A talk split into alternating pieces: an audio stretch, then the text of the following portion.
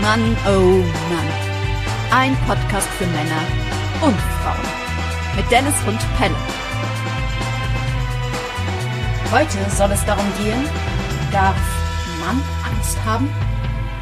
Unser Gast ist heute Martin Hemmen. Einen wunderschönen guten Abend, lieber Pelle, lieber Martin. Ich begrüße euch zur zweiten Folge unseres Podcasts Mann um Mann. Ein Podcast für Männer und Frauen und vielleicht ein bisschen mehr für Männer. Ich freue mich sehr, dass ihr beide heute Abend mit dabei seid. Wie geht's euch? Da freue ich mich doch mal mit. Mhm. Ich freue mich noch mehr vielleicht sogar. noch mehr. Einfach noch obendrauf freue ich also, mich. Vielleicht so ein Schön. bisschen mehr noch für Holländer. Einfach. Genau, genau. Ein kleines Scheibchen Gouda mehr freue ich mich. ich habe äh, letztens äh, auf dem, äh, Martin, ich habe letztens auf dem auf dem Markt mhm. in äh, Bersham an der Erft, wo ich auch äh, ähm, lange gelebt habe als Kind. Das ist nicht so weit weg von Venlo und ähm, da war ein Käsestand. Und da habe ich gesagt, ich hätte gern was vom Beemster und so. Und dann sagte der, also ein Gouda oder so. Habe ich gesagt, nee, nee, Beemster. Dann hat er gesagt, nee, das ist auch ein Gouda. Dann habe ich dann gesagt, Moment, wo ist denn der Unterschied? Dann hat er mir gesagt, Gouda ist die Form. Und die ist geprägt aus der Stadt Gouda, aber es ist die Form, wie der Käse geformt ist. Und das kann ein Beemster sein und so weiter. Aber es ist dann eine Gouda-Form. Also Beemster ist ein Gouda. Kannst du das bestätigen? Oder hat mir der Mann, der Käsemann Mumpitz erzählt?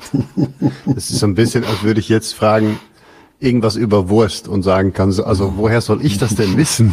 Ich habe vieles gelernt, aber das ist kein Grundschulfachkäse. Also ähm, ich kann es dir nicht, ich auch wieder was gelernt, würde ich sagen. Ich habe eigentlich, also ich weiß, dass Gouda, das Lustige ist, Gouda ist in der Tat in Holland nicht wirklich ein ähm, äh, hier wird in Deutschland wird oft gesagt, ja und dann Gouda auf ein Brötchen. Wir sagen kein Gouda zum Beispiel, ähm, weil ja. Gouda ist eine Stadt und ähm, also das ist nicht unbedingt die, die Käseart ist, wusste ich irgendwie schon.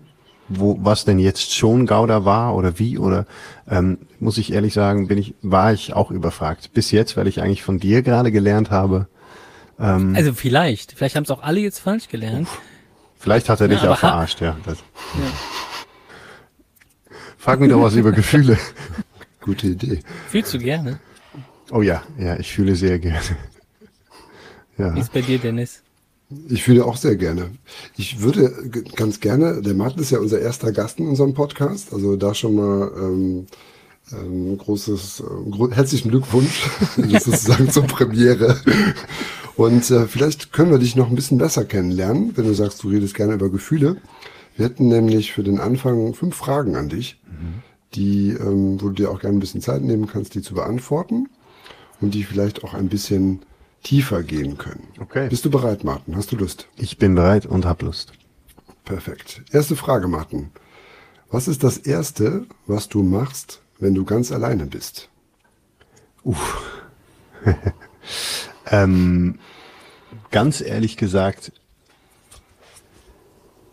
mich meistens ins Bett legen. Und das mhm. ist jetzt was, insofern, wenn ich alleine bin, heißt für mich, wenn ähm, alle Family weg ist, wenn ich quasi sozusagen wirklich das Haus für mich habe oder irgendwie, ne, so. Ähm. Ich bin, ich mache sehr viel, ich mache auch sehr gerne sehr viel, ähm, leg mich nie tagsüber wirklich ins Bett, irgendwie auch so das ist kein Gesellschaftsdruck und trotzdem habe ich die für mich irgendwann mal so entwickelt. Das macht man nicht. Und ich habe letztens bemerkt, dass ich oft auch nur fünf Minuten oder sowas. Aber wenn dann alle weg sind, dann lege ich mich einfach mal fünf Minuten ins Bett und sag so geil, das kriegt eh keiner mit. Ich lieg hier, ich chill einfach mal. Es ist sehr komisch, aber das mache ich tatsächlich mhm. super, äh, sehr gerne. Ja. Mhm. Und auch nicht lang, aber ich lege mich dann einfach eben hin. Mhm. Möchtest du denn, würdest du uns verraten, was, was dann in dir vorgeht? Naja, es ist eigentlich ein spannendes Spiel, weil es tatsächlich schon damit zu tun hat, dass ich das nicht mache, wenn Menschen um mich rum sind. Und das, das kommt noch sehr von früher, von meiner Leistungs- und Performance-Zeit. Nicht nur im, im Sport oder Musik, sondern auch äh, so, wie ich mein Leben irgendwann so gestaltet habe, ähm, bevor ich, ähm, bevor das resultierte, sagt man das auf Deutsch? Ja, ne? Bevor ja, das endete in eine, in eine sehr äh, krasse Depression, habe ich eigentlich immer nur geleistet, weil dann wurde ich wahrgenommen. Und ähm, daraus gibt's noch so ein paar Sachen und eine davon ist, dass, dass ich glaube schon, in, in ganz weitem Sinne ist dieses, ich lege mich eigentlich selten ins Bett, weil das ist doch ein bisschen eine Form von Schwäche. Und ähm, ich spiele damit mittlerweile dann doch gern. Und ich müsste es irgendwann auch einfach mal machen, wenn, wenn Freunde hier sind und dann sagen, so, ich leg mich noch in fünf Minuten hin, macht schon mal Kaffee. Ich glaube, das wird so der nächste Schritt sein. Ja, kann ich gut nachvollziehen. Ich glaube, also du hast das gerade selber angesprochen, das Thema Depression, ne, dass du davon mal betroffen warst. Und ich glaube, das ist ja auch ein Symptom, ne, dass man aus dem Bett nicht mehr rauskommt, dass man keinen Antrieb mehr hat. Ne? Also das, und vielleicht ist es auch eine Konditionierung, die man ähm, da entwickelt, ne, dass das Bett dann vielleicht auch nicht nur der Ort des Ausruhens irgendwann mal war, sondern auch ein, ja, vielleicht ein, ein belasteter Ort. Ne? Also mhm. dieses, oh, ich komme nicht mehr aus dem Bett, ich schaffe es einfach nicht mehr, ne? ich ja. habe gar keine Power mehr und so. Ne? Ich, ja, das glaube ich. Also ich, ich, ich bin kategorisiert als F313, also bipolare Störung. Das heißt, ich hatte auch sehr viele mhm. Tage nicht das Bett, so genannt, ähm, mhm. weil wir das so Ne, es wird kategorisiert und das heißt, äh, du bist in hohe Ups und Downs.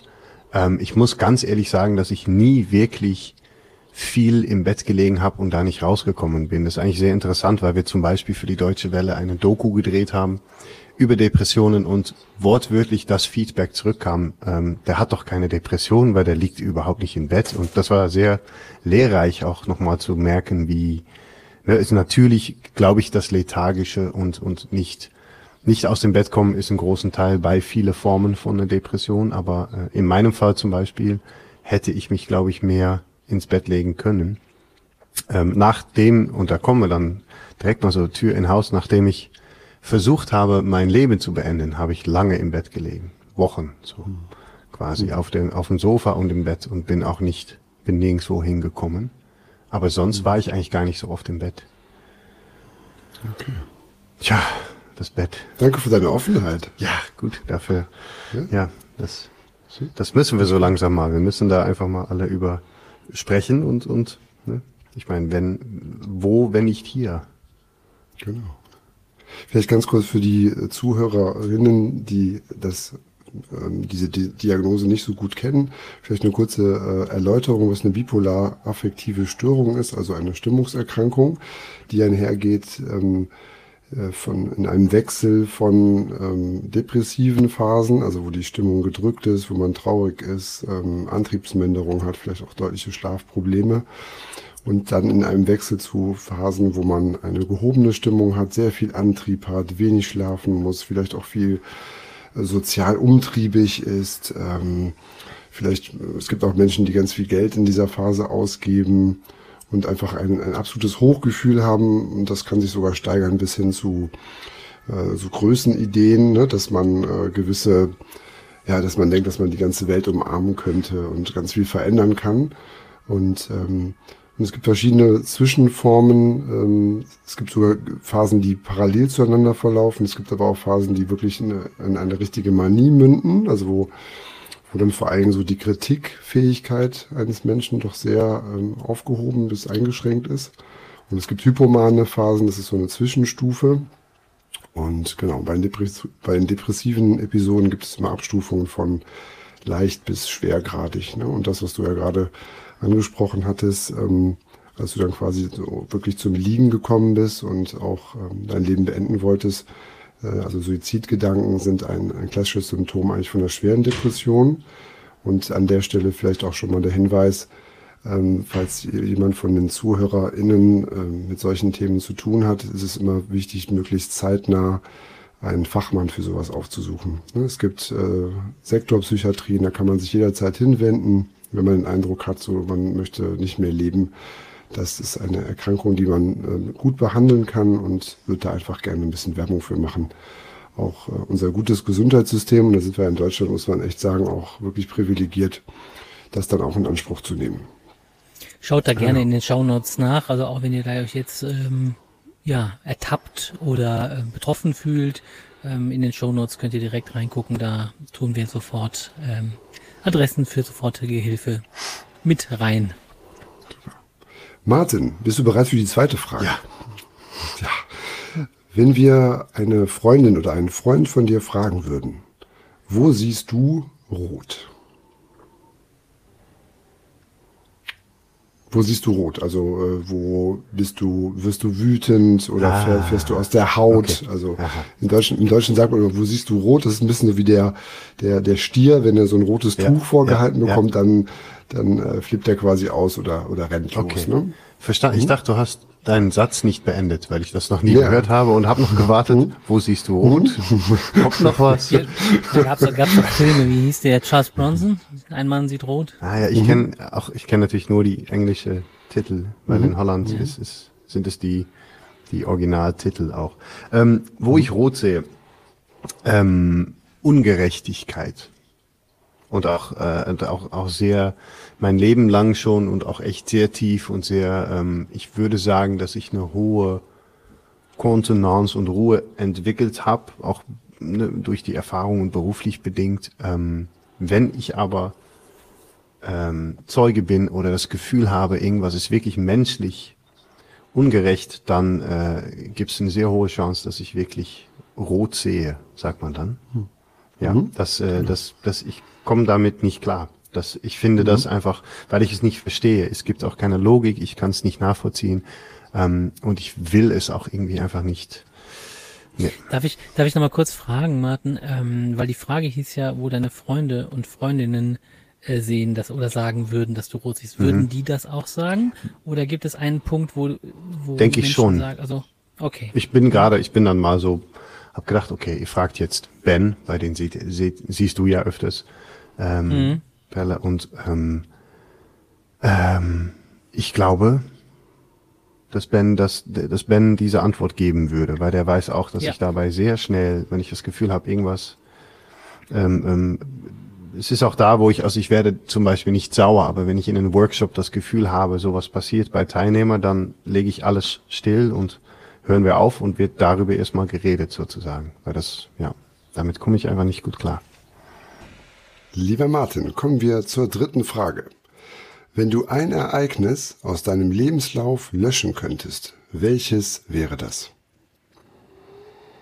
Oh, ähm, muss ich was löschen? ähm, wenn du wenn, eins löschen könntest. Wenn ich könnte, ja. Hm? Ich bin da, ich bin ein wenig zwiegespalten, weil ich äh, tatsächlich ähm, eigentlich finde, dass alles, was in meinem Leben soweit passiert ist, schon sehr sinnvoll war in, in Retrospektive, ähm, bis hin zu ähm, Sachen, die sich in dem Moment auch echt ganz schlimm angefühlt haben oder also die, die Erfahrungen an sich habe ich am Ende dann doch immer wieder was raus lernen können. Ähm, ich habe mal ein Mädchen, was mir auf den Rücken gesprungen ist, äh, rübergeschmissen sozusagen, weil ich schon relativ früh auch mal Judo machen durfte. Nicht lange, weil ich meinen Bruder dann irgendwann rumgeschmissen habe. Der hat eigentlich Judo gemacht und meine Eltern meinten, du darfst jetzt nicht mehr.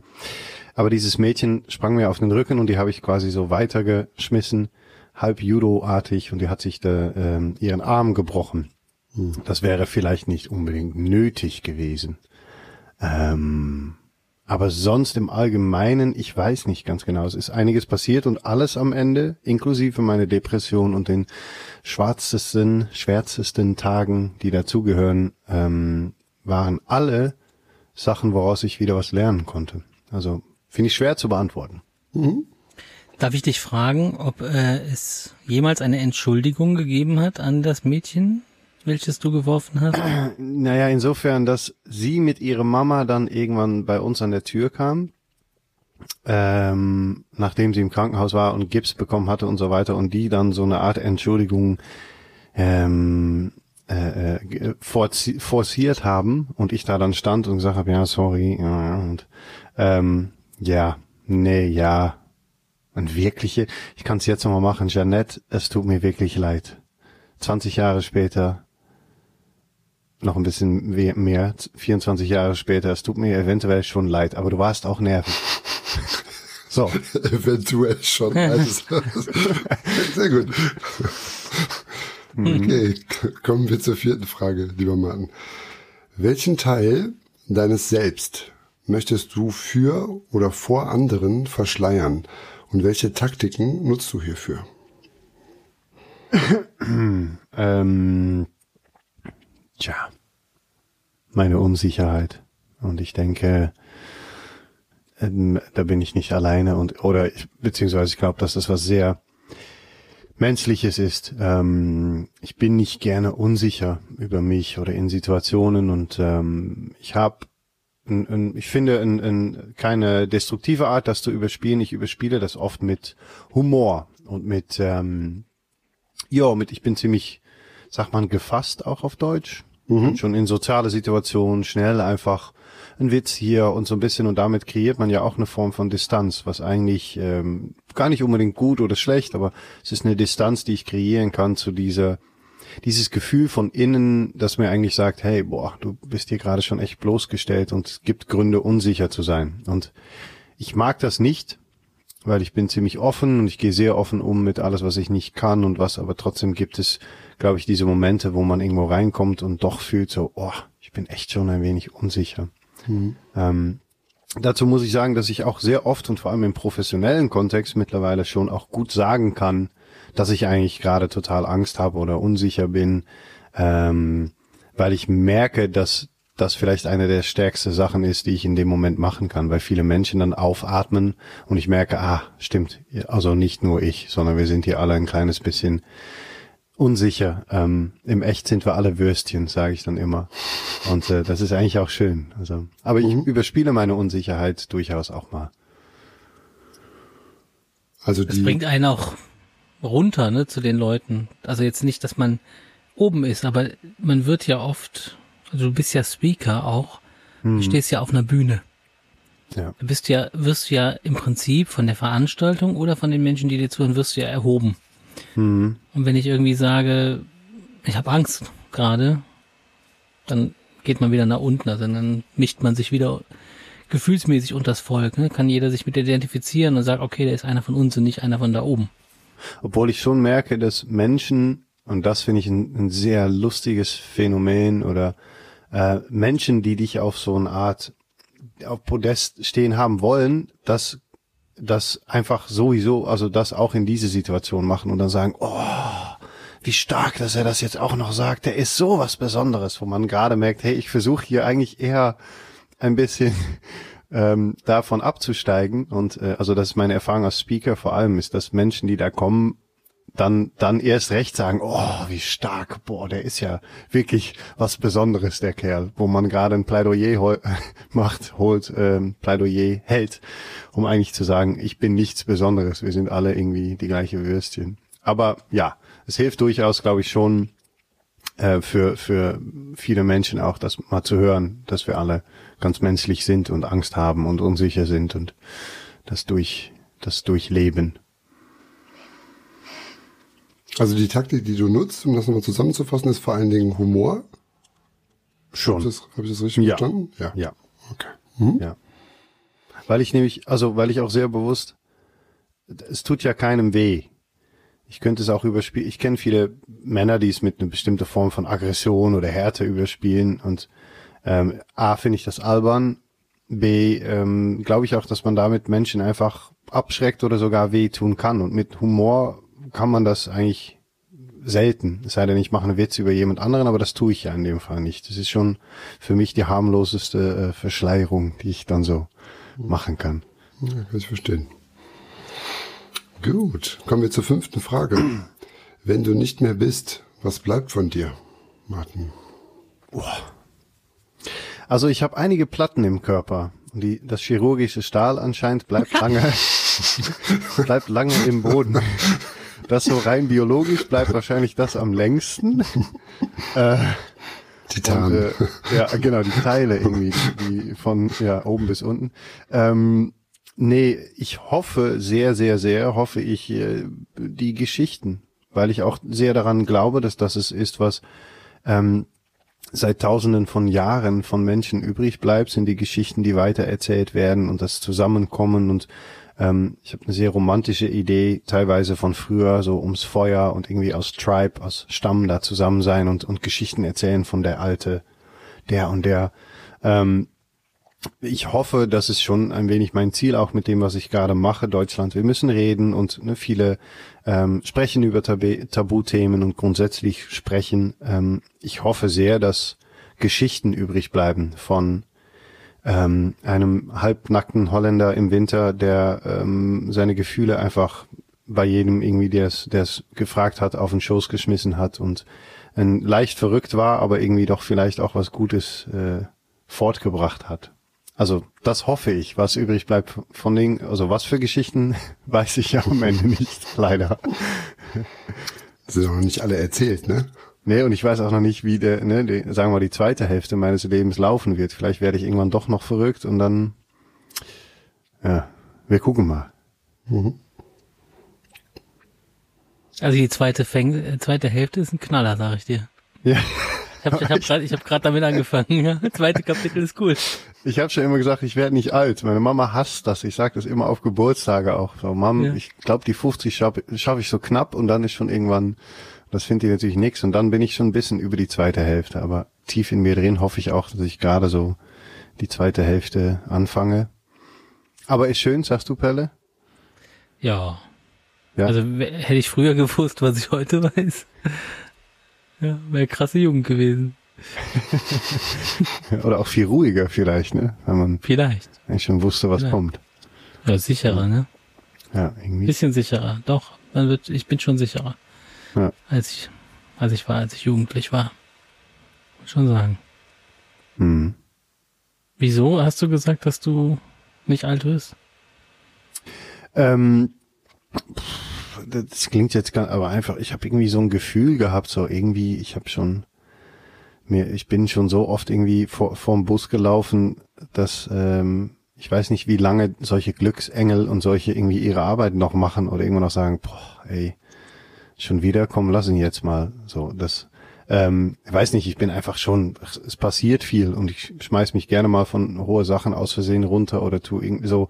Ich habe dann irgendwann das Gefühl entwickelt, ach, vielleicht werde ich damit auch nicht unbedingt alt, aber ähm, es ist, ist ja aber vielleicht auch so ein bisschen Super Mario, wie so ein Jump and Run. Das ist ja auch Trial and Error. Also du hast auf jeden Fall schon bis öfter schon in die Lava gefallen und dann schon werden die Fähigkeiten Sprünge, entwickelt. Ja, stimmt. genau, werden die Sprünge immer ja. sicherer, ne? Vielleicht werde ich uralt. Ur, oh, wer weiß. Oh Mann.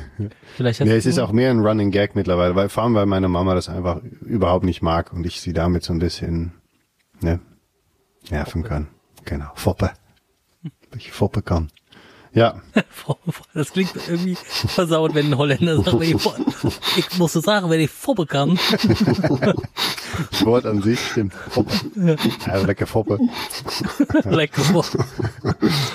Ich wilde lecker Foppe.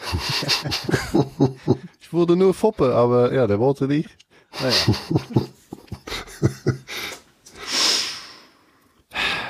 Haben wir noch eine Frage? Ja, bei mir sind ganz viele Fragen. Nee, aber nicht, keine offizielle. Genau. Keine offiziellen. Das, das war sozusagen die Einführungsrunde. Jetzt, jetzt, kommen die, ich fragen, jetzt kommen die richtig krassen Fragen. Wieso denn sicherer, Pelle? Das wollte ich Bitte? eigentlich fragen. Wieso denn sicherer? Du meinst, ich bin irgendwie sicherer. Also ich glaube, dass ich ähm, mehr Skills habe. Mit ähm, nicht unbedingt nicht unbedingt mehr Anforderungen. Also ich finde äh, in der Jugend, also meine Kindheit war, habe ich als furchtbar erlebt und meine Jugend zum Teil auch. Ich hatte das Gefühl, dass äh, mir nicht genug Handwerkszeug gegeben war, um den Alltag zu bestehen, der aus äh, fast nur äh, nicht Eigenentscheiden bestand. ja, man geht, man muss zur Schule gehen, man muss zu, also im Job kannst du ja wirklich sagen, ich muss da gar nicht hin, ich kündige, tschüss. Mhm. Muss das nicht mehr machen, aber das war in der Schule, das, ich fand das furchtbar und ähm, das hat keine Sicherheit in das in das System gebracht und dass ich irgendwie das Gefühl hatte, ich könnte könnte äh, mein Leben freigestalten, also alles andere als das. Und mhm. ähm, ich glaube, äh, es gibt so ganz viele Sachen, die ich mir früher gesagt habe, wo ich dachte, boah, wenn du mal tanzen musst auf einer Hochzeit, ne? Und du kannst nicht tanzen, am besten gehst du nie wieder auf eine Hochzeit oder so. Das war immer mein Gedanke. Mhm. Und irgendwann hatte ich die Sicherheit zu sagen, äh, ich muss überhaupt nicht tanzen können egal welche Situation, ich muss das gar nicht können und ähm, so solche Gedanken, dass ich, dass das gar nicht mehr nötig ist, dass Dinge gar nicht mehr Bestand haben, die mal Bestand hatten für mich, das ist, glaube ich, eine Erkenntnis, die ich erst spät im Erwachsenenalter gehabt habe. Und wo ich glaube, dass es noch ganz viele Erkenntnisse geben wird, wo ich noch sicherer werde, wo ich sage, ach, das kann ich ja frei entscheiden. Ich muss ja gar nicht immer das und das tun. So, und das ist eine schöne Reise und die macht einen sicherer und sicherer. Und mhm. ja auch einfach die eigenen Reaktionen, die, die lernt man halt kennen, ne? dass man, dass man weiß, wie man wie reagiert und so. Und das gibt einem auch Sicherheit. Als Jugendlicher wusste ich überhaupt nicht, dass ich überhaupt irgendwie reagiere, sondern das sind dann alles die anderen. Stimmt. Stimmt. Wie anstrengend das eigentlich alles war, ne? Boah. Achso. Jetzt, wo du sagst. Ja, das ist oh. sau anstrengend. Auch viel von Angst geprägt. Hm? Wie war deine Jugend? Meine Jugend? Hm, wellenförmig, würde ich sagen. Also es war sehr unterschiedlich.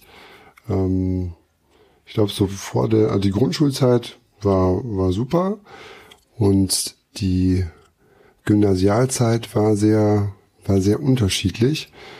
Wir hat, ähm, ich war auf einer ja, relativ renommierten Schule und ich fand es extrem, ähm, wie viele ähm, unterschiedliche Klicken sich relativ schnell gebildet haben. Und ich hatte schon damals so den Eindruck, dass ich mich eigentlich gar nicht so richtig festlegen möchte in eine feste Clique. Also die Clique, die dann äh, nur Levi's Jeans trägt oder die anderen nur mit Baggies oder die anderen nur mit langen Haaren und Punk und was auch immer.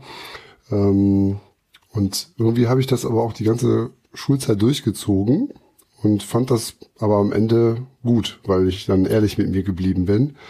Und äh, ich weiß noch, als wir dann die Abschlussfahrt an die Côte d'Azur gemacht haben, was war wirklich total nett. Da waren, glaube ich, ganz viele von meinen Mitschülerinnen und Mitschülern ziemlich überrascht, weil die mich eigentlich, glaube ich, die Jahre davor gar nicht so richtig ähm, wahrgenommen hatten und äh, haben mir das dann auch auf der Rückfahrt äh, oder auch während, während der Klassenfahrt so mit äh, zurückgegeben, meinten, boah, das ist echt krass. Ich finde es voll schade, dass ich dich jetzt erst kennenlerne. Weißt du, ja, ich war die ganze Zeit da. ich war die ganze Zeit da. Aber ich äh, wollte nicht in irgendeine feste Clique, weil wenn du in der einen Clique warst, dann warst du in der anderen garantiert nicht mehr.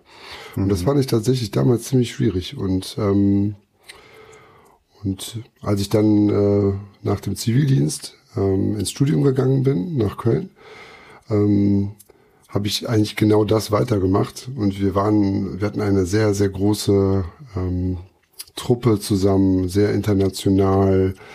Ähm, das war, das muss ich sagen, da bin ich total aufgeblüht, weil da, da war jeder hatte was mitgebracht, jeder war irgendwie anders. Es gab keine, die Verbindung, ja klar war es, war das natürlich das Medizinstudium, aber ähm, es war wirklich ähm, individuell und gleichzeitig Gruppe. Also so ein bisschen, wie du gesagt hast, so Tribe-mäßig. Ne? Also es, man ist dann durch die Stadt gelaufen, man kannte dann Gott und die Welt im Studium. Das war, das war wirklich richtig schön.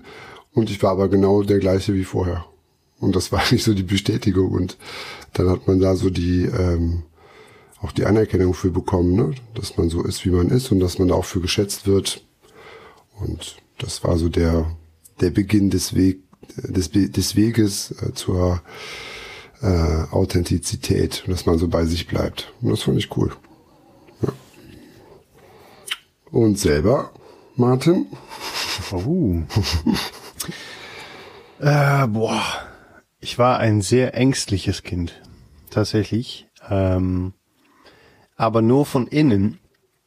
Und das ist eine spannende Dynamik oder auch eine, es ist eigentlich schade. Ähm, ich schreibe da in, in das Buch, was ich gerade geschrieben habe, also mein Buch, sehr viel darüber, dass es ähm, ich war ein sehr ängstliches Kind, aber kam früh in der Leistungssport, weil ähm, ich halt ähm, sehr hohe äh, Neigung oder Drang hatte zu bewegen. Und ja, dann war halt Sport irgendwie ne, praktisch. Und ich wurde sehr schnell sehr gut und lernte aber da schon, dass Angst gar keinen Platz hat. Ähm, dass Angst da irgendwie nicht existiert, dass man darüber auch nicht redet und nicht sagt, hey, ich habe Angst für dieses Turnier oder ne, als ich dann Kampfsport äh, angefangen habe, ähm, schon mal gar nicht eigentlich Angst für einen Gegner oder Angst für andere Sachen.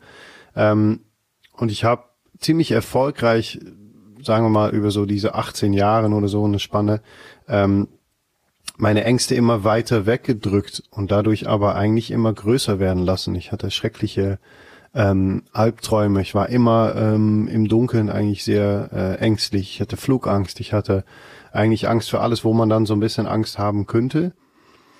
Ähm, und in der restlichen, in meinem restlichen Alltag und so weiter gab es dafür eigentlich keine, keinen Platz. Und das war ziemlich schrecklich eigentlich. Ähm, vor allem in der Retrospektive. Man fügt sich das, man fügt sich die, die Situation auch als Kind.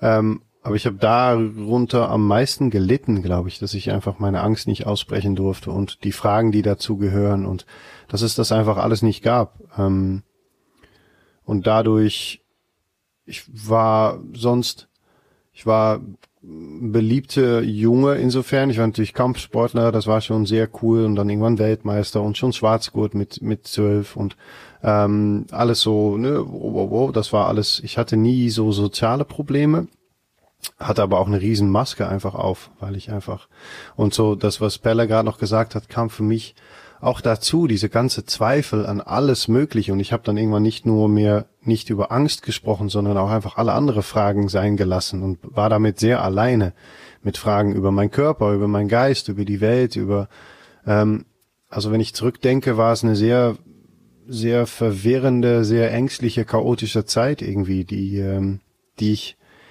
gerne ähm, du hast gerade gefragt, was würdest du gerne aus ne, äh, ähm, ähm, deleten hier gerne ähm, wischen, wischen, rückgängig machen. Mhm.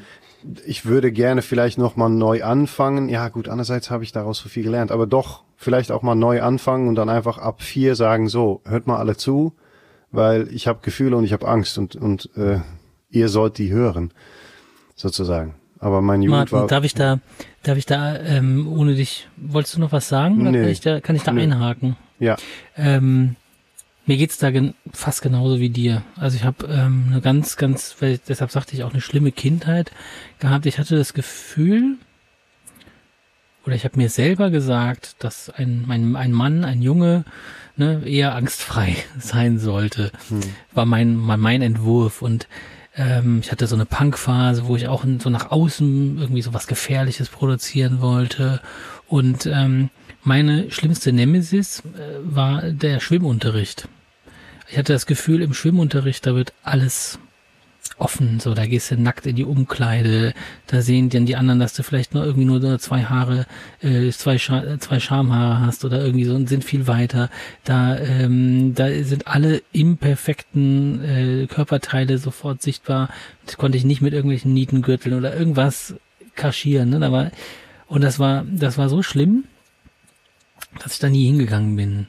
Und das hat mich irgendwie den, ähm, hat mir die, die Noten, weil ich dann immer relativ drumherum blau machen musste. Wenn Montags schwimmen war, bin ich natürlich Montag und Dienstag nicht zur Schule gegangen. Dadurch waren meine Schulnoten immer schlechter. Dann habe ich in der siebten Klasse dann irgendwann, bin ich sitzen geblieben, die siebte Klasse wiederholt, immer noch schwimmen. Also es war voll der Teufelskreis. Ich blieb in diesem Schwimmunterricht, der nur in der siebten Klasse war. Ne? Und ähm, konnte ich wieder nicht hingehen. habe ich gedacht, okay, ich wechsle die Schule, gehe vom Gymnasium auf die Realschule. Vielleicht ist da kein Schwimmen. Mama, ich will auf die Realschule, ich komme nicht mehr mit. Okay, bin ich mitten im Jahr auf die Realschule gewechselt. Da war dann tatsächlich kein Schwimmen, aber dann bin bin ich tatsächlich mit dem Stoff überhaupt nicht mitgekommen, weil die ganz woanders waren und wieder sitzen geblieben. Und dann kam ich wieder in die siebte Klasse, das dritte Mal auf der Realschule, wieder schwimmen.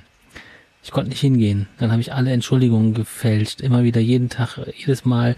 Ähm, ich habe mich, ich habe mich wirklich selber krank machen wollen. Ich bin immer abends auf dem Balkon, damit ich auch wirklich mal krank bin und nicht hingehen muss. Ne? Und dann abends auf dem Balkon halb nackt im Schnee oder irgendwie sowas im Winter, damit ich auch krank werde oder so. Und ähm, dann habe ich äh, die Entschuldigungen alle gefälscht. Und irgendwann, zu, vor, kurz vor Schulende, schrieb dann ähm, mein äh, Lehrer, wohl meine Mutter an und meinte so, ja, wieso ich jetzt wirklich immer Entschuldigung fürs Schwimmen kriegen würde und so, ähm, er könnte mir jetzt wirklich keine, er müsste mir eine 6 geben und mit der werde ich nicht versetzt, weil eine Note auch weiter schlecht war, aber mit einer 6 werde ich nicht versetzt. Ich müsste jetzt einmal zum Schwimmen kommen.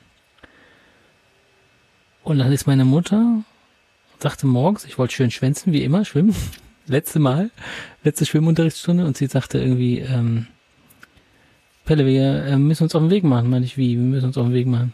Ja, wir müssen jetzt äh, zum Schwimmbad. Meine ich, wie zum Schwimmbad? Ja, ich komme mit.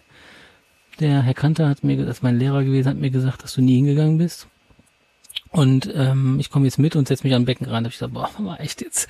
Ich war ja 14 und die waren alle 12. Ich bin ja schon drei, zweimal sitzen geblieben. Ne? Und ich habe gesagt, du kommst bitte nicht mit. Ich, okay, ich gehe hin, ich mach das. Ich gehe jetzt zum Schwimmunterricht, aber bitte geh nicht mit rein. Bitte, bitte geh nicht mit rein. Er hat sie aber gemacht. Saß am Beckenrand und hat gestrickt. Und ich, und ich bin dann dahin und habe dann voll die Show abziehen müssen, ja, irgendwie Salto, keine Ahnung was, um dann irgendwie das irgendwie zu kompensieren, irgendwie, dass ich da irgendwie den, den, den Larry auf dem Einbrecherbrett machen musste, damit ich von dieser 6 auf eine 5 gekommen bin. Damit wurde ich versetzt und war aus diesem Kreislauf raus und für mein Verhältnis traumatisiert. Und ähm, ich habe mich dann immer gefragt, warum mich keiner gefragt hat. Keiner von den Ärzten, äh, von den Ärzten sag ich schon, von den Lehrern, von meiner Mutter. Hast du Angst? Hm. Keiner. Und das war's dann. Dann kam ich in die elfte Klasse Oberschule Grafikdesign Schwimmunterricht. Ich habe gedacht, ey, seid ihr bescheuert? Das ist Grafikdesignassistent, wieso muss ich hier schwimmen? Ging das von vorne los, habe ich das auch verbockt. Und das ist mir sehr, sehr lange hinterhergelaufen. Und dann habe ich tatsächlich mit Dennis irgendwann therapeutisch für mich Schwimmen angefangen. Bin wirklich nicht ins Schwimmen gegangen, bis ich mit Dennis, ohne, ohne dass er das weiß, dass das für mich so therapeutisch war, also weiß er glaube ich schon so ein bisschen, aber ähm, dass ich dann tatsächlich mich überwunden habe. Wir sind immer vor der Arbeit jetzt schwimmen gegangen und ähm, oder nicht immer, sondern jeden Mittwoch sind wir dann schwimmen gegangen. Ich habe jedes Mal, es war für mich jedes Mal, wenn ich Chlor rieche, wenn ich diesen Geruch im Schwimmen, ist voll der Trigger, ne? Dann gehe ich rein, bleib mir die Luft weg und so. Und ja, jetzt mache ich das regelmäßig mit den Kindern oder so, dass ich einfach sage, okay, du, du kannst das jetzt, ne? Du bist jetzt groß und so. Aber das, das krasseste war dann mit Judith in die Sauna zu gehen. Das war so die Overdose und die hat's, glaube ich, wirklich dann, äh, da hat's dann Klick gemacht, dass wenn wirklich alle Höhlen fallen, verschwindet die Angst bei mir. Hm solange da noch irgendwie Badehose oder ne, da ist da ist es irgendwie, da ist noch so ein Rest. Ähm, wir sind anders, wir sind oder so, aber so in der Sauna, das ist für mich so die Therapie gerade. Ich könnte den ganzen Tag in der Sauna sitzen, ne? in der öffentlichen, mit wenn alle nackt sind, ganz viele. Nicht zu zweit oder zu dritt, aber wenn 100 Leute nackt sind oder so und dann ist das gut für mich. Aber da habe ich da habe ich gemerkt, was was habe ich für ein Bild gehabt, was ich aufrechterhalten musste die ganze Zeit, davon keine Angst zu haben. Hm. Da würde ich gerne was zu sagen. Das war mir gar nicht so klar, Pelle. Und ich, also mhm. ein Stück weit hast du wahrscheinlich ein bisschen das Bild trotzdem aufrechterhalten, weil ich finde das immer total, also entspannt eigentlich. Wir, als wir dann schwimmen gegangen sind und ich hatte dir, wir hatten das ja dann so tatsächlich auch so ein bisschen geguckt, dass wir da ne, ähm, die Bahnen ziehen und ähm, ich glaube, da hatte ich dir, glaube ich, auch erzählt, dass ich auf, ähm, ich hatte als Kind immer ganz oft Mittelohrentzündungen gehabt und ich weiß noch, dass mein Vater immer zu mir gesagt hat, wenn wir schwimmen gegangen sind, also das ähm, halt den Kopf über, über Wasser. Ja, du lernst natürlich kein Schwimmen, ne? Da kannst du kein Brustschwimmen, da kannst du vor allem nicht kraulen äh, lernen. Und das ähm, habe hab ich ja tatsächlich dann mit dir im Schwimmbad, glaube ich, das erste Mal so richtig gelernt. Stimmt, ja. Ne? Also weil ich das vorher einfach. Gleiten. Genau, gleiten, ne? Also weil das einfach nie großes Thema war, ne? Und äh, aber es war mir überhaupt nicht bewusst, dass, äh, dass das so einen äh, Impact hatte, dieses Schwimmen für dich. Aber ich finde es super, dass du es jetzt mal erzählst. Ja, ich habe das in einem Podcast erzählt schon mit, okay. äh, bei, der, bei Strunz Ehrlich schon mal. Okay. Von daher ist die Geschichte nicht das erste Mal gekommen, aber das an, an dieser Stelle auf jeden Fall das erste Mal. Mhm. Und hm, mich hat das einfach so, ich kann da halt mit Martin oder auch mit dir, denn es so mitgehen, dass äh, eben, ne, was, was wird da eigentlich für, was werden da für Grundsteine gesetzt?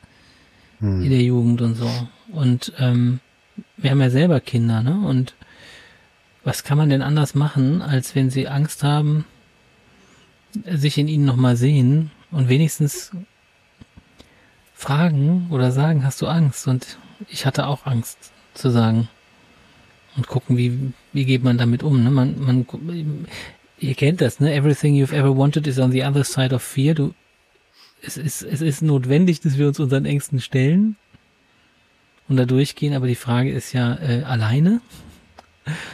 Oder kriege ich eine Hand? kriege ich einen Hinweis oder so, ne, wie ich das machen soll oder so. Aber wenn man da so alleine mit ist mit seinen Ängsten und das sind Männer, glaube ich, noch mehr als Frauen. Ja, das denke ich in unserer Kultur auf jeden Fall. Beziehungsweise das ist ein bisschen, da gibt es mehrere Gründe. Ich glaube auch, dass Frauen viel besser sind mit Angst, besser gewappnet, aber auch besser. Ich habe schon das Gefühl, dass ähm, vielleicht auch durch die evolutionäre Aufgabe sogar oder ne, ich weiß es nicht, aber Frauen, ich habe oft das Gefühl, dass sie mit Angst bedeutend besser eigentlich umgehen können und, und rationaler denken. Ähm, aber natürlich ein Riesenteil unserer Kultur ist, dass, dass Männer keine Angst haben. So, man hat keine Angst, was natürlich kompletter Bullshit ist. ist wirklich, äh, vor allem verpasst man ja unglaublich viel in dem Sinne. Ich glaube, wir werden gerade dadurch immer so ein bisschen stumpfer und schwächer sogar, weil es einfach diese Elemente nicht mehr gibt, die uns ja total menschlich machen und die die äh, eine Entwicklung sind für sich, die wir einfach alle brauchen. Angst zu haben und auszusprechen und zu erforschen und zu spüren. Das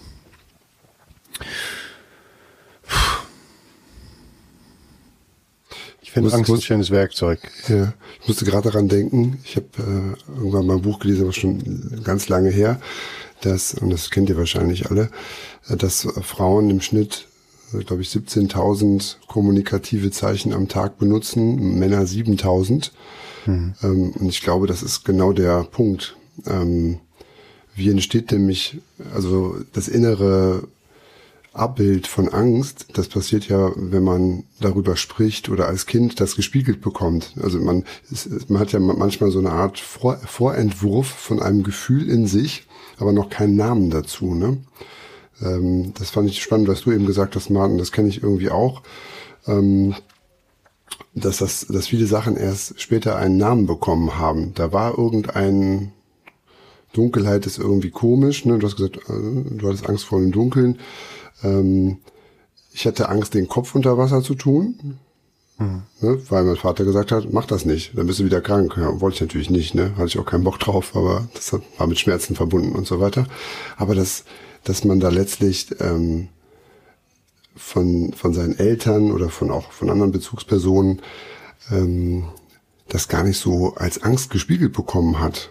Das, das war eigentlich so das Verrückte. Und ich glaube, das ist so ein bisschen die Aufgabe und das passiert ja jetzt vielleicht auch mehr, wenn wir drüber sprechen und dem, den Dingen einen Namen geben, ne? den Gefühlen einen Namen geben. Oder auch zu, mhm. oder zu differenzieren, was, was kann das denn noch für ein Gefühl sein? Das muss ja auch nicht immer nur Angst sein, das kann ja auch was anderes sein.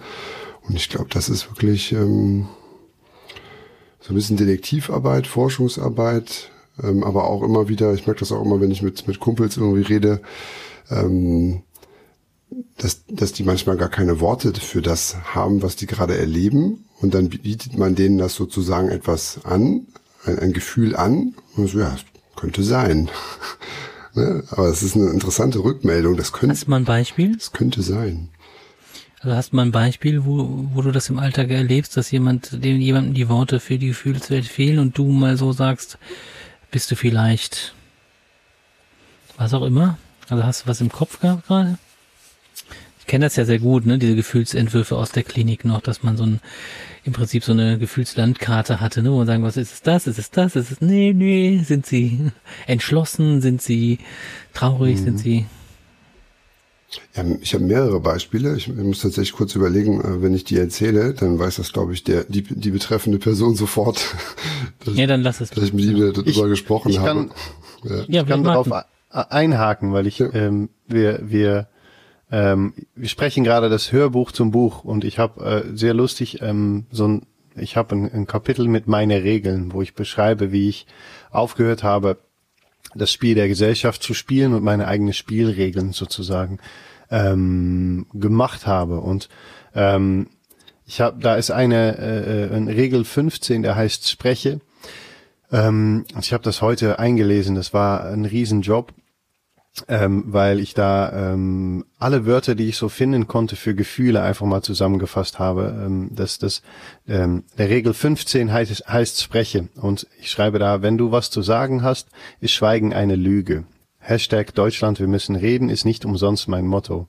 Ich sehe, dass so viele Menschen die Fähigkeit zu sprechen verloren haben. Meiner Einschätzung nach dient die Sprache nur einem Ziel.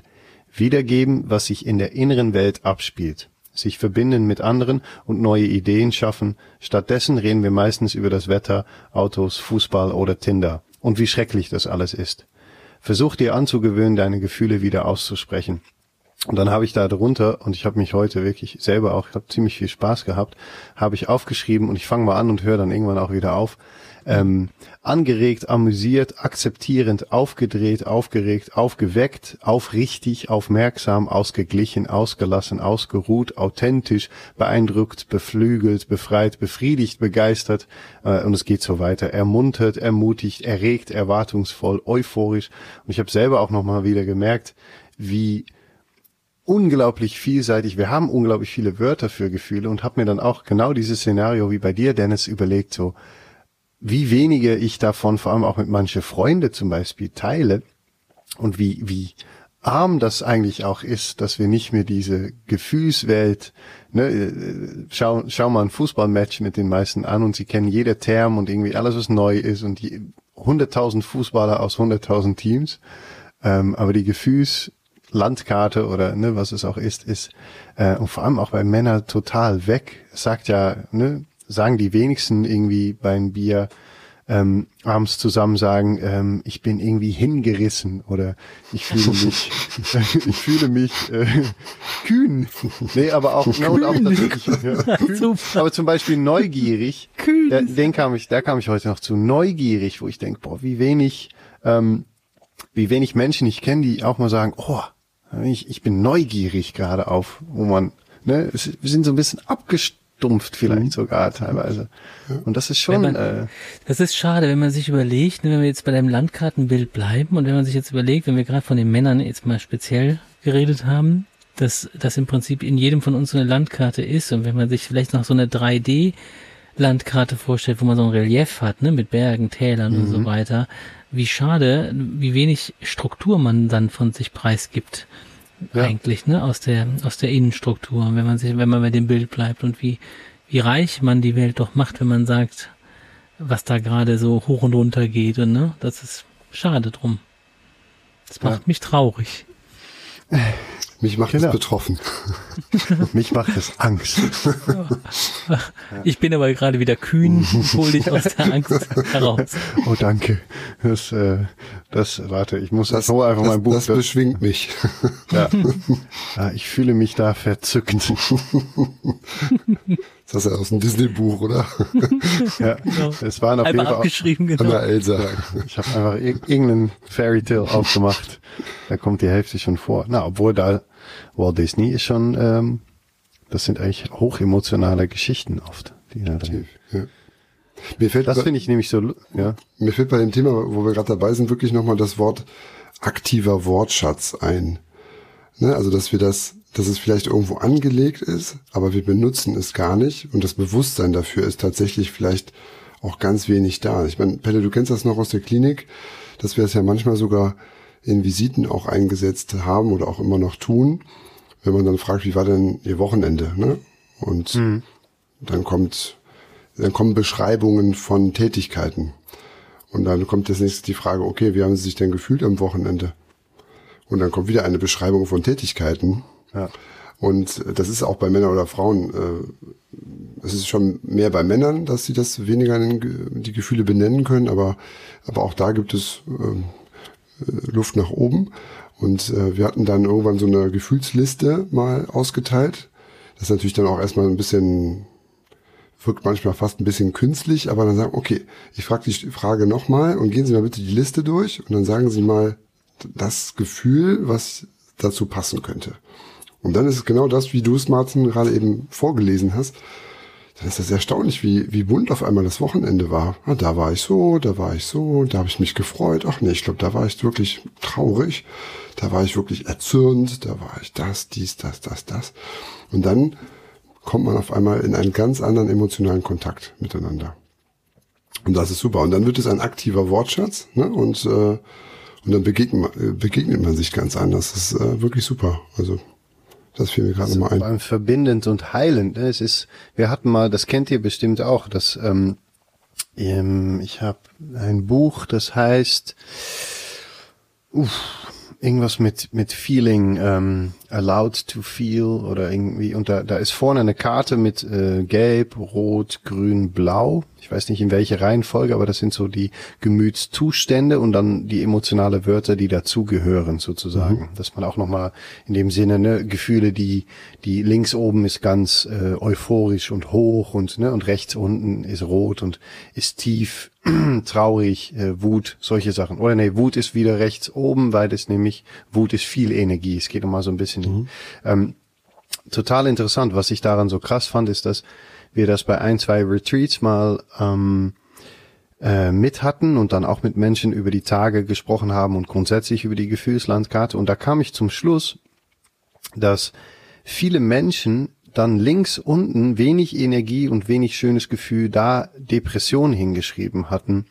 Wobei ich dann zum Schluss kam, dass für mich, und da haben dann viele bei eingestimmt, und das fand ich deswegen ist es, glaube ich, so, so unglaublich wichtig, dass wir emotional widersprechen und uns verbinden. Für mich war das gar nicht links unten in Gelb, sondern die absolute Depression war gar nicht auf diese Karte. Das war quasi die Verbindung zu jeglichem Gefühl verloren zu haben. Das war für mich die ultimative Depression.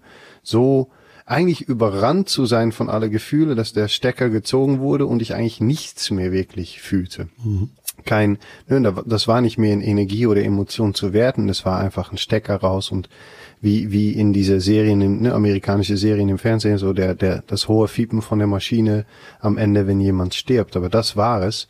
Ähm, und ich, in, in Umkehrschluss habe ich für mich da gefunden, dass es gerade deswegen so wichtig ist, dass wir wieder diese emotionale Austausch haben. Sei es in Wörter einfach nur mal in der Tat zu sagen, ne, was ist das Gefühl und was ist das für dich für ein Gefühl und warum und wie, wo treffen wir uns da und was können wir damit? Das, das würde, glaube ich, unglaublich viel heilen können schon auf eine große Ebene, wenn wir alle wieder darüber sprechen und das auch besser können. Ich habe mal eine Frage an euch beide und zwar, warum ähm, ist denn Angst? Warum oder was? Wie könnte man sagen, Angst ist auch, auch etwas Männliches? wenn es heißt, männlich nee, Angst zu sein. Nicht für Männer, überhaupt nicht. ja, aber wie kann man, wie kann man was, sagen, nee, Angst, Angst ist männlich. Denn ich habe ja, ich finde es schwierig, jemandem zu sagen oder seine seine Angstlosigkeit aufzugeben, wenn man dadurch glaubt, seine Identität zu verlieren. So meinst du das? Mhm. Also wie kann man jemandem anbieten, dass es was Gutes ist? Mhm. Etwas männliches. Ich glaube, wenn ich von männlich rede, da will ich ganz kurz für die für die Zuhörerinnen, ähm, wenn ich von männlich rede, ist es mir dabei egal, um welche Form von Mann es sich handelt, ähm, ob es jetzt irgendwie äh, cis äh, oder transgender Männer sind, das ist mir an dieser Stelle völlig egal. Wer sich als Mann identifiziert, ist damit angesprochen, auch darf sich damit angesprochen fühlen, wenn ich von männlich rede. Hm. Ähm, ich glaube, das, was, was ich gerade ein interessanter Gedanke finde, ist, wenn ich, ähm, viele Männer wollen ja irgendwie irgendwelche Sachen machen, die, die so Adrenalin geladen sind und so weiter. Und das ist eigentlich schon, ich glaube, dass deswegen auch das, was wir gerade besprochen haben, diese Armut in der Sprache, vor allem auch über Angst, ein Riesenteil spielt, weil was, glaube ich, eigentlich viele Männer grundsätzlich machen möchten, und deswegen ist Angst ja schon männlich, ist diese Angst aufsuchen gerade, ist, deswegen machen Männer irgendwie viele körperliche Aktivitäten, die, ne, das irgendwie, die mit Geschwindigkeit zu tun haben oder mit Höhe zu tun haben oder mit, und dabei haben alle Männer, und ich habe vieles davon gemacht, ich habe nicht nur Kampfsport, sondern ich habe viel geklettert zum Beispiel ähm, und draußen übers Wasser auch mal ne, Free Climbing und auf sechs, sieben Meter Höhe übers Wasser, ohne eine, ohne gesichert zu sein, hast du einfach Angst. Das ist ganz natürlich, weil es ist eine Höhe, die echt schon wehtut, auch auf Wasser. Und die, ähm, und ich glaube, dass es, dass da das Gleiche gilt, dass es halt am Ende sind wir so weit weg von der Angst, weil wir irgendwie so lange alle getan haben, als gibt's sie nicht, dass kein Mann noch wirklich versteht, dass Angst eigentlich was, Angst gibt's nur, wenn es was zu erforschen gibt, was du noch nicht kennst und was neu ist und was eventuell gefährlich sein könnte oder was. Das ist ja eigentlich, es ist nicht nur männlich, sondern auch total menschlich, aber in dem Sinne, wenn man so anpreisen würde, glaube ich, ist es interessant, mal zu schauen, warum fährst du denn Motorrad? Weil diese Kick kriegst du nicht bei 40 auf eine gerade Straße, wo du rumtuckerst, ähm, sondern Männer wollen dann auch irgendwie über diese Wege, die, die, ne, mit richtig krasse Kurven und schon, das ist alles nur Angst am Ende. Weil die Adre der Adrenalin kommt ja auch nur, wenn diese Angst da ist, meiner Meinung nach. Also ich, ich denke, dass die Angst schon da ist und dass wir nicht so weit entfernt davon sind, sondern dass wir nur keine Entsprechung im Außen finden. Also dass wir, dass wir nicht wissen, woran wir das festmachen sollen. Ne? Die Angst ist da. Ich spüre, was, wie, wie Dennis schon sagt, was diffus ist, das hat keinen Namen. Mhm. Und wenn ich dann aber eine Entsprechung im Außen finde, dass ich sagen kann, okay, wenn ich kletter, okay, da kann ich, da kann ich das abarbeiten vielleicht. Ich weiß nicht, ob man Angst äh, abarbeiten kann in ähm, in klar beängstigenden Situationen, ne? dass dann vielleicht die diffusen Ängste, die ich nicht verorten, nicht in irgendeine Schublade stecken kann, ob ich die dann da lösen kann? Ich weiß es nicht. Ist das so, Dennis? Kann man, stimmt das so? Kann ich, kann man Angst kanalisieren, die, also so generelle Angst in was, in ein Ereignis? Ja, schon. Also ich, ähm, es gibt ja also verschiedene Beschreibungen, also es gibt auch verschiedene Ängste jetzt in der Psychologie. Es gibt ja wirklich diffuse Ängste, wo dann jemand nicht sagen kann, wovor er Angst hat. Ja, also so so ein unheimliches Gefühl. Dann gibt es ja zum Beispiel diese Phobien, also das kennt ja jeder, der Angst vor einer Spinne hat. Ne? Das ist eine sehr, sehr konkrete Kristallisation einer Angst oder Höhe oder ne, was auch immer, Tiefe. Ähm, das, das gibt es schon. Ich dachte gerade, ich hatte gerade noch so einen anderen Aspekt, was, was Martin gesagt hat. Vielleicht ähm, ist dieses ähm, das ist ja auch so ein bisschen Sensation Seeking, ne? Also dass man so solche Situationen aufsucht, die die schon richtig wehtun können. Also wenn du da irgendwie blöd runterfällst beim Freeclimpen und auf den Rücken knallst, das wird richtig wehtun, ne? Also ja. kann der Urlaub auch zu Ende sein im schlimmsten Fall, ne? Wenn du da noch ein bisschen Sonnenbrand vorher hattest, dann äh, das tut richtig weh. Aber ich glaube, das, ich glaube, das ist genau, das ist ein guter Punkt. Vielleicht ist das schon das Ventil oder der, oder der Ausdruck ähm, eines alternativen Erlebens, dass man diese Sensationen sich sucht ähm, und genau in so eine Situation reingeht, damit der Körper das überhaupt nochmal ausschüttet, ähm, also auch bewusst ausschüttet. Und dann kann man da oben sagen, boah, jetzt äh, habe ich irgendwie äh, schwitzige Finger oder boah, jetzt, ich rutsch gleich ab oder was auch immer dann so kommt ne, beim Klettern. Äh, das, da hast du, dann weißt du, dass du Angst hast. Wenn du die äh, außerhalb von dem äh, von dem Berg die ganze Zeit verdrängst und eben keinen Namen dafür hast, vielleicht ist das ja schon mal der erste Schritt, das meinte ich. Ja, ja. genau, ne, dass man genau, dann, dann wäre das so eine Art ähm, ja, Metaebene, wo man sich trifft und das dann zu erleben. Aber wenn man, wir müssen ja auch irgendwann wieder runter von dem Berg, ne? Genau. Mhm.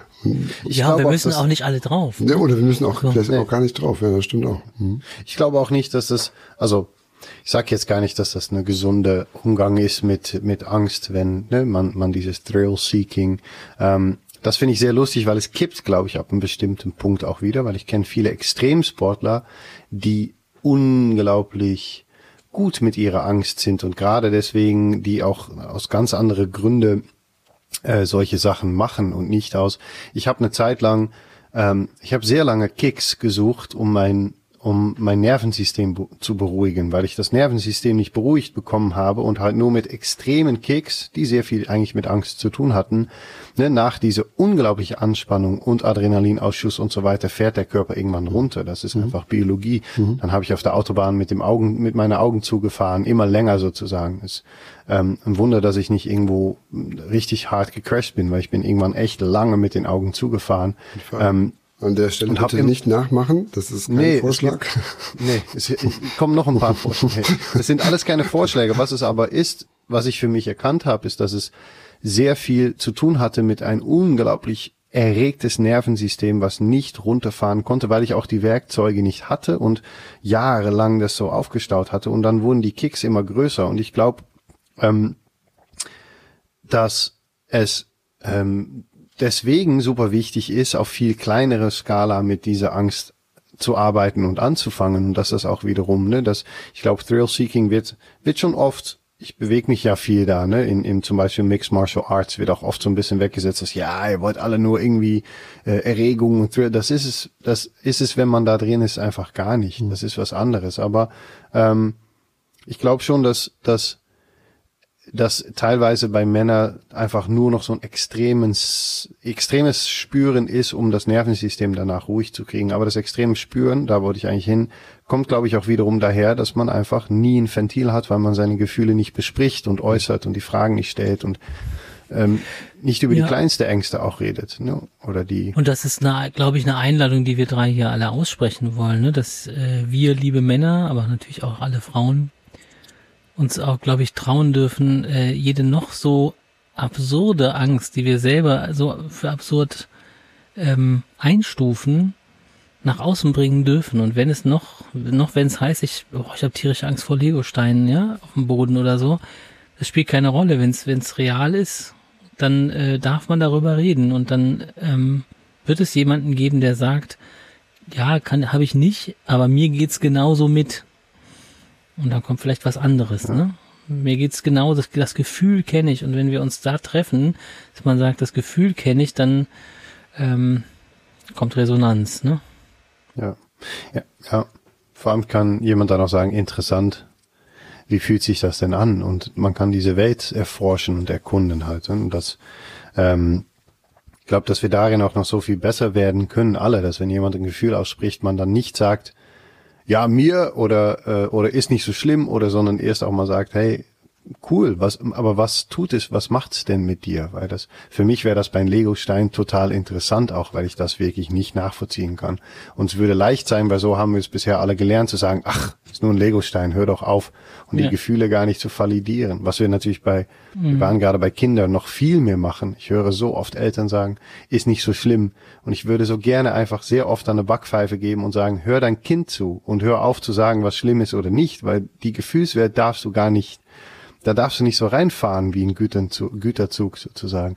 Ähm, wenn jemand sagt, ich habe Angst für Lego-Steine, dann würde ich total Kannst gerne. du den nicht nach Legoland schleppen. Ne? Hör auf, das ist jetzt Unsinn, wir gehen nach Legoland. Fertig. So, hast du jetzt noch Angst? Und dann total eine Panikattacke, starre. Auf so einen Turm draufsetzen. Genau. Das ist doch gar nicht schlimm, guck mal. Ja. Nee, aber darin besser zu werden, ne, das zu, du, sich, sich anzuhören und zu akzeptieren und auch in der Tat, das, das. Ach, da muss ich selber noch so viel besser werden, gerade was die Kinder angeht. Ja, gut, ja. Jeden Tag. Jeden Tag, äh, wenn ich jeden Tag, weiß ich nicht, drei Fehler mache und, und siebenmal richtig, da wäre ich schon froh. Ist doch ein guter Score. Ich hoffe. Jetzt mal. Also da Aber würde ich keinen Angst. Es ist nicht leicht, ne? Also es ist Nein. nicht leicht. Also gerade, ich sage immer, gerade bei Kindern äh, und deren Ängsten, wenn man tatsächlich, wenn ich dann das Gefühl habe, ich habe nur noch zehn Prozent meiner Energie durch schlaflose Nächte und so, ja, klar, dann habe ich auch keine Kompetenz mehr. Ja? Also nicht mehr die, die ich, äh, die ich, die ich mir vorgenommen hatte zu haben, als ich äh, erfuhr, dass ich Vater werde oder so. Ich dachte, ja, da mache ich alles so, da mache ich so. Oder ja, guck, wie der das da macht, alles falsch. Aber wenn die Kinder dann da sind, ne, und äh, und die Nächte durchlöchert sind, dann äh, kommt der, kommt der, dann kommt der Charakter, der eigentliche erwachsene Charakter zum Vorschein. Ja, das haut rein. Ja. Trotzdem glaube ich immer noch, dass es auch darin ich habe mir fest vorgenommen, wenigstens dann immer zu versuchen, in, der Mom in dem Moment, wo die Energie dann wieder da ist oder sowas, ähm, noch auf meine Tochter zuzugehen und trotzdem dann noch zu sagen, hey, sorry übrigens, weil das war einfach yeah. dumm von mir. Weil ich glaube schon, ich habe mal, ah, das weißt du vielleicht, Dennis, es gibt so ein ganz, ein, ist es ein Italiener, eine alte Professor, ähm, ganz interessant, der viel, Kinder, Kinder und Psychologie und der sagt halt, es geht, es gibt so eine ganz bekannte Studie, wo Kinder ähm, getestet wurden auf äh, der Band mit den Eltern sozusagen, das Vertrauen. Und da wurde dann, ich weiß nicht mehr, krieg's nicht mehr ganz zusammen, aber es ging da darum, dass sogar Eltern, die ihr Kind erstmal den, den Band quasi brechen, wenn sie relativ schnell danach zurückkommen und sagen, hey, sorry, das war nicht so gemeint quasi, dass am Ende das Vertrauen des Kindes genauso groß ist halt. Dass es wirklich aber darum geht, dass trotzdem immer wieder die Verbindung gesucht wird sozusagen mhm. und nicht ignoriert danach. Ähm, und irgendwie hat mir das, das ist mir so beigeblieben. Und ich habe mir dann zum Beispiel, weil ich habe auch einfach manchmal keinen Bock und sage auch einfach mal so, ey, ich, man rastet mal aus. Und dann nur versuche ich schon oft, und ich glaube, auch das ist dann wieder so viel aus so viel Male, dass es klappt, aber trotzdem zu, mein Tochter, zu meiner Tochter hinzugehen und zu sagen, schau mich mal kurz an, ich möchte mich entschuldigen, weil das war einfach, das war blöd von mir. Ich hätte das gar nicht machen sollen. Hm. Ähm, Im Übrigen versuche ich auch sehr nicht Warum in der dritte Person zu reden, so das war blöd von Papa, sondern zu sagen von mir, hier, dieser ja. Typ. Ähm, weil ich glaube, dass es, dass ich sie damit sehr viel Autonomie gebe, dass wenn sie schon früh irgendwann merkt, dass was blöd ist, sie nicht daran zerzweifelt, weil Papa so tut, als wäre es nicht blöd gewesen und danach sich auch noch nicht entschuldigt sozusagen. Das, das, da stimme ich dir zu, aber ich sehe auch gleichzeitig, dass Kinder am, äh, am Modell lernen und wenn du zum Beispiel, wenn du wirklich genervt bist und vielleicht auch mehrfach gesagt hast, ich bin jetzt, ey, jetzt reicht's oder irgendwie so, dann ja. lieferst du ihr ja auch, in dem Fall vielleicht Wut, als Entwurf für Abgrenzung und auch da lernt das Kind von. Also ich würde jetzt, ich wollte nur sagen, warum muss man dem Kind sagen, dass man blöd war? Auch da kann man ja nee, sagen. Ich sag's ja nur, wenn ich blöd war, wenn ich einfach. Ja. Sie spricht ja auch noch nicht. Das heißt, ich kann sie auch schlecht so. ja, sagen, ja. hey, Papa ist genervt, sondern und nee, verstehe. Sie kann sich schlecht äußern, sie wächst halt mehrsprachig auf, deswegen wird sie. Ja, nee, ich habe gedacht, die wäre schon, schon älter. Ja, genau. Nee, und es ist eher, das ist genau, es ist nicht das. Ich bin auch, wenn sie, wenn sie jetzt sagt, darf ich ein ne, Cookie, kann sie jetzt das Wort. Ähm, ich bin der Dude, das bin ich einfach nicht. Du kriegst eine Eiswaffe Obst oder sowas. Cookie ist bei mir nicht, einfach weil ich sie auch nicht esse. Das finde ich dann zum Beispiel auch fair. Also ich esse das nicht, wir haben das nicht. Ende. Ähm, wenn sie sich dann am Boden schmeißt und so weiter. Ähm, dann ignoriere ich sie eigentlich. Aber wenn ich da, wenn ich da mal nicht die Energie habe und sage, hey, hör jetzt auf, und dann gehe ich nicht danach hin und sage, hey, Papa war blöd oder. Aber ich habe, ne, es gab einfach Momente, wo sie hatte mal Ohrenschmerzen äh, und ich habe dann spät ihr Fieber gemessen und habe irgendwie, ich war einfach in dem Moment blöd und habe sie danach trotzdem noch gesagt, so, hey, sorry, ich habe es nicht gesehen. Ähm, und sie spricht ja auch noch nicht. Trotzdem finde ich das richtig, dann zu sagen, ja. sorry, ich habe es gar nicht erkannt, das war richtig blöd von mir und ich, ich entschuldige mich hierbei. Einfach, weil mhm. ich glaube schon, das habe ich, ich habe das von meinem Vater nie wirklich gehabt und ich hatte ein super schwieriges Verhältnis ähm, mit meinem Vater, aber einfach mal irgendwann, es muss nicht immer sein, aber wäre der mal einfach zu mir gekommen oder meine Mama auch, das war die Zeit gar nicht, wo sie gesagt hätte, sorry, das war, das war mein Fehler, das war nicht dein Fehler. Das hätte mir viel geholfen, zu wissen, so, oh, ach, okay, geil, weil ich, man als Kind schmeißt man alles schon im Rucksack, so, ah, das war mein Fehler, mhm. das war, das war, das war, alles irgendwie verkackt, um dann 15 Jahre später am Geburtstag zu hören, dass das eigentlich gar nicht ein Fehler war. Das fand ich dann eher kacke. So, mhm. ah, oh, war gar nicht so, okay. Naja, I don't know. Also ein Plädoyer dafür, keine Angst vor Entschuldigungen, wenn man selber mal Mist gemacht hat. Und dann ist man gleichzeitig wieder auch ein gutes Modell, ne? Ja. Und in der Bindung bleiben, ne? Also das finde ich auch immer einen wichtigen Punkt. Das hatten wir, glaube ich, auch schon mal äh, hatte ich mit dir, glaube ich, mal besprochen, Pelle, ne? dass, dass so diese Perspektive, man, man kann ja mal aus der Haut fahren, ne? das finde ich auch vollkommen normal. Das äh, machen Kinder ja auch und, und auch noch viel ältere und weisere Menschen machen das manchmal auch. Ähm, und dann ist aber auch wirklich die, die Größe kommt auch, glaube ich, dann, wenn man dann sagt, mal, äh, wie war das für dich, als ich gerade so reagiert habe? Dann kriegt man nochmal ein Feedback vom Kind, ne? was, was das Innenleben da gerade wirklich durchgemacht hat. Und dann kann man sogar noch mal anders Entschuldigung sagen. Ne? Sagen wir mal, das war überhaupt gar keine Absicht, jetzt dir auch noch Angst zu machen gerade. Ne? Aber ich, mir hat es jetzt gerade wirklich gereicht. Und das war vielleicht ein bisschen zu viel. Oder das war zu viel. Und dafür entschuldige ich mich. Aber, und dann vielleicht nochmal zu dem Punkt. Und dann haben wir so eine, eine Mischung von den ganzen Themen vielleicht kurz. Ähm, und trotzdem kann man auch sagen, da war eine Grenze aber auch von deiner Seite aus. Ne? Überschritten. Also und dann ist man so auf beiden Seiten auch unterwegs, ne? Nimmt beide Seiten ernst. Das finde ich, glaube ich, finde ich wirklich gut. Mhm. Ja. Wir laden unsere, wir laden einfach mal in, äh, in fünf Jahren unsere Kinder ein. Ja, erzähl dir doch mal, wie das war. Fragen, können, die, können die das mal erzählen, wie es war? Was für ein Gelaber. Junge. Hätte das mal gemacht. Stimmt doch überhaupt nicht. Genau. Ja, war schön mit euch. Ja, fand ich auch. Ich auch. Soll mal enden? Oder habt ihr Angst davor? Nee, aus dem Kontakt hier zu gehen. Ja, keine Angst vor Abschied und äh, keine Angst vor einem erneuten, einer erneuten Runde des Mann Mann Podcasts.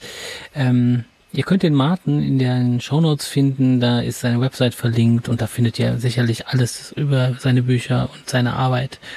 Und ähm, Buch. Soweit bin ich, bin noch nicht so, ah ja, bin noch nicht so groß. Bücher kommt irgendwann an so einen ganzen Schrank. kann man ja auf Holländisch einmal kaufen, einmal auf Deutsch. Oder? Stimmt, ja, das, Dann hat man zwei Bücher. ja, und äh, weiß ich nicht. Dennis, hast du noch was zu sagen? Das letzte Wort? Ähm, ich ich würde gerne kurz sagen, wie ich mich fühle zum Ende. Gerne.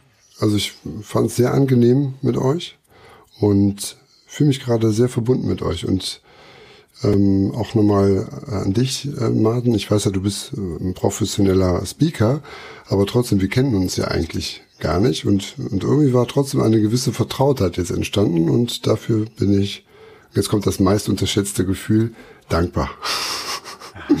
ja, finde ich schön, finde ich gut. liebe Dankbarkeit. Ja. Kann ich nur zurückgeben. Also das ist, äh, ich glaube, jeder, der im Raum ist, schafft so einen Raum.